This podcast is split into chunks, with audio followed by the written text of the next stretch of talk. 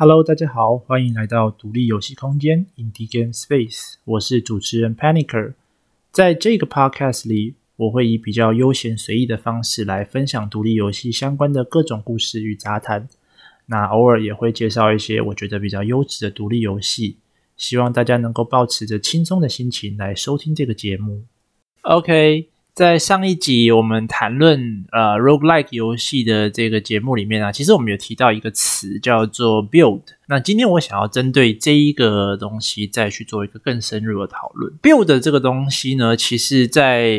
它的底层设计，呃，比较专业的讲法，它叫做 synergy，也就是呃有人说叫加成效果，那也有人说叫做协同效应。常见的可能大概就是在卡牌游戏了吧，因为卡牌游戏就是用手上有限的卡片去组合出一些很特别的打法。那最基最基本的可能就是，比如说你有一张卡片，它可以造成三点伤害。可是如果你先出了 A 卡，再出 B 卡，那它伤害就可以造成双倍或者是三倍这样子一个概念。再更复杂一点的机制啊，譬如说像呃魔法风云会或者是游戏王啊，举一个游戏王的例子好了。游戏王里面有一组卡牌叫做黑暗大法师，那不论你的对手有多少生命值，只要你组出了黑暗大法师这个牌组，你就直接获胜。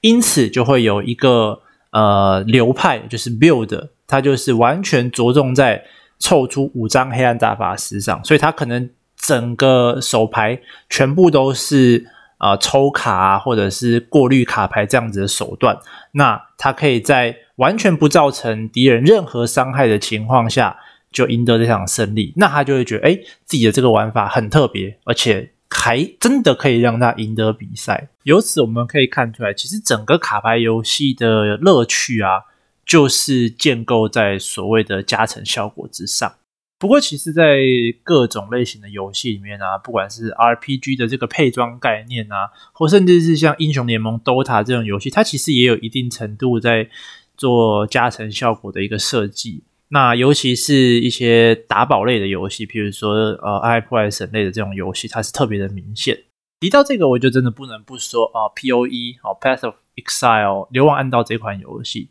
它真的算是我觉得可以算是这个时代里面。呃，在加成效果跟打宝类游戏上面做的，应该算是天花板级别的游戏了。就是它里面的呃，当然装备这些有加成效应就算，它其实在甚至是怪物啊，哦，然后所有的机制啊，它的一些特殊玩法，甚至是连副本的结构，副本里面的怪物生成，它都可以。配合到这样子的一个加成机制，让玩家来做一个有点类似克制化的感觉，所以真的是一个非常酷的一个设计。不过在上面提到的这一些呃加成效果的应用啊，不论在卡牌游戏或者是打宝游戏上面，其实他们的随机性都不太够哦。也就是在卡牌游戏上，你终究是携带好自己组好的一一副卡牌嘛。那虽然打宝游戏里面有一些几率掉落的问题，可是你最终。你还是会收集到你想要的装备，只要你玩得够久的话。那除了呃，比如说英雄联盟这种带有很强的不确定因素的游戏，不然大部分的游戏其实在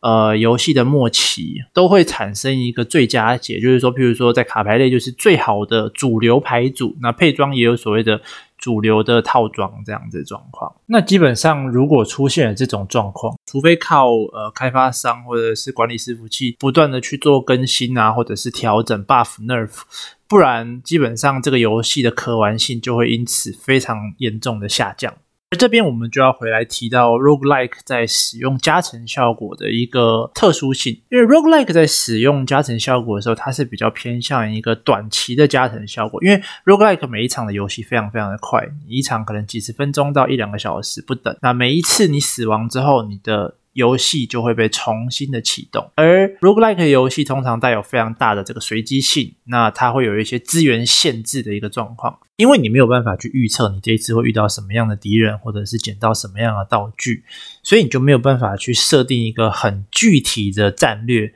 来去组成你的这个加成效果的套装，那甚至是在资源限制的部分。其实近年来很著名的一个 roguelike 的设定就是好礼三选一，就是你每一次赢得了一场战斗之后，它只让你从三个道具中选取一个，所以你没有办法很完整的去百分之百照你的预想来执行你的战术设计，可是。它却又在有限的范围内提供了你仍然可以自己去做选择的一个机制。这边我举一个非常成功的例子，就是杀戮尖塔。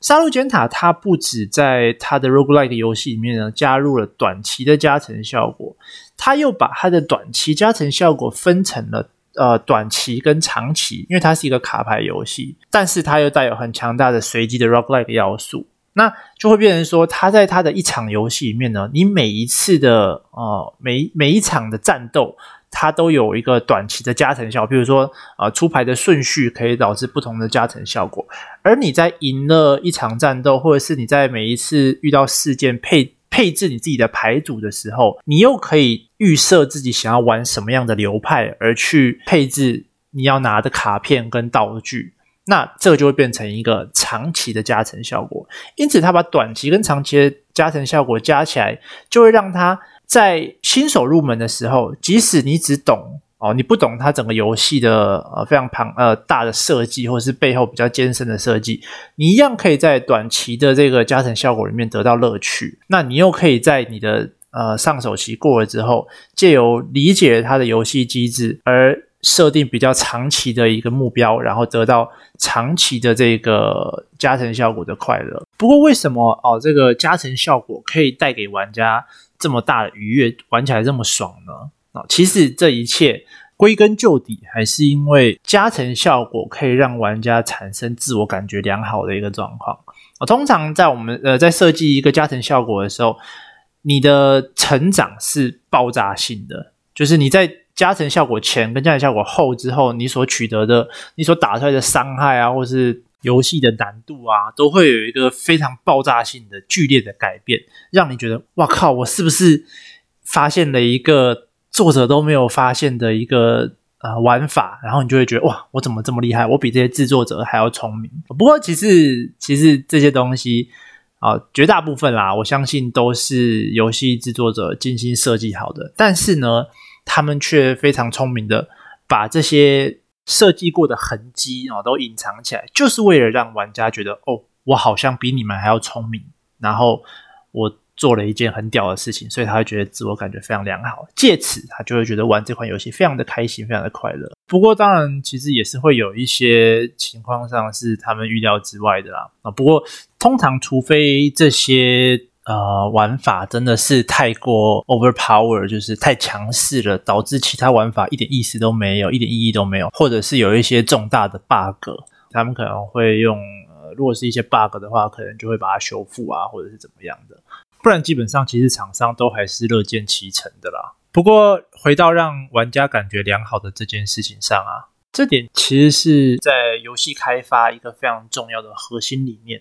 其实，不论你在做任何的设计，因为游戏就是一个娱乐，你最主要的目标就是要让玩家感到开心，所以你应该是以此为核心去设计你所有的机制跟你的开发。如果你想要刻意放入自己的理念，除非你的游戏真的很好玩，就是你没有因为放入你自己的理念而减少了游戏的娱乐性，不然呢，即使是一些非常大的 IP 续作也有可能会因此爆炸哦。这边我们就不讲是哪个游戏，大家应该都有听过哦。在这个方面哦，另外一款游戏，独立游戏《空洞骑士》哦，《Hollow Knight》，它其实就做得非常好。其实，在 Hollow Knight 的开发中，哦，呃，大家知道有一个玩法叫做 Speed Run，哦，就是快速破关，就是用最快速度的时间来破关一款游戏，叫 Speed Run。那 Speed Run 通常都会有一些很厉害的讨价包，哦，就是会有一些超捷径的这种玩法。那这些玩法呢，看起来其实是不符合你的常规玩法的。不过，其实空洞骑士的开发商 Team Cherry 其实就有说过，他们知道。啊，一定会有 speed run 的玩家走这种呃这个旁门左道来破这个关卡。那他们其实也非常乐见这样子的做法，因此他们其实有偷偷的在某一些路径上啊放置一些怪物或者是一些摆设。其实他有在暗中帮助你去做这些事情，只是他从来都没有在公开的场合上面说过这样子的一件事。那有关加成效果的话题大概就到这边了。那如果大家对于呃协同效应或者是加成效果这件事情很有兴趣的话，啊、呃，这边推荐给大家一个频道哦，就是啊、Game Makers Toolkit，那是一个外国的 YouTuber，他其实在很多地方上都影响了我非常多，他的节目也是非常的呃有内容、有深度。那如果大家比较喜欢我比较常听 Podcast 的话，其实有另外一个呃台湾的 podcast 节目叫做 Game 话不加酱，不，虽然我想可能大家听得到我的这边的 podcast，应该也都已经听过他们的啦。不过我这边还是必须要说，他们真的是呃非常有内涵、有水准的一个节目。三个人应该都是啊、就三个主持人应该都是业界的人士。那我觉得他们的节目很棒，欢迎大家去听听看，这样子。我也会把链接就放在资讯栏里面。OK，今天的节目大概就到这边。我之后应该会试着，呃，手边的事情忙完之后，把一个礼拜一集的速度加快到一个礼拜两集。不然像现在这样子，一个礼拜只有一集的量，看起来是真的有一点寒酸了哈。那这礼拜大概就这样喽，拜拜。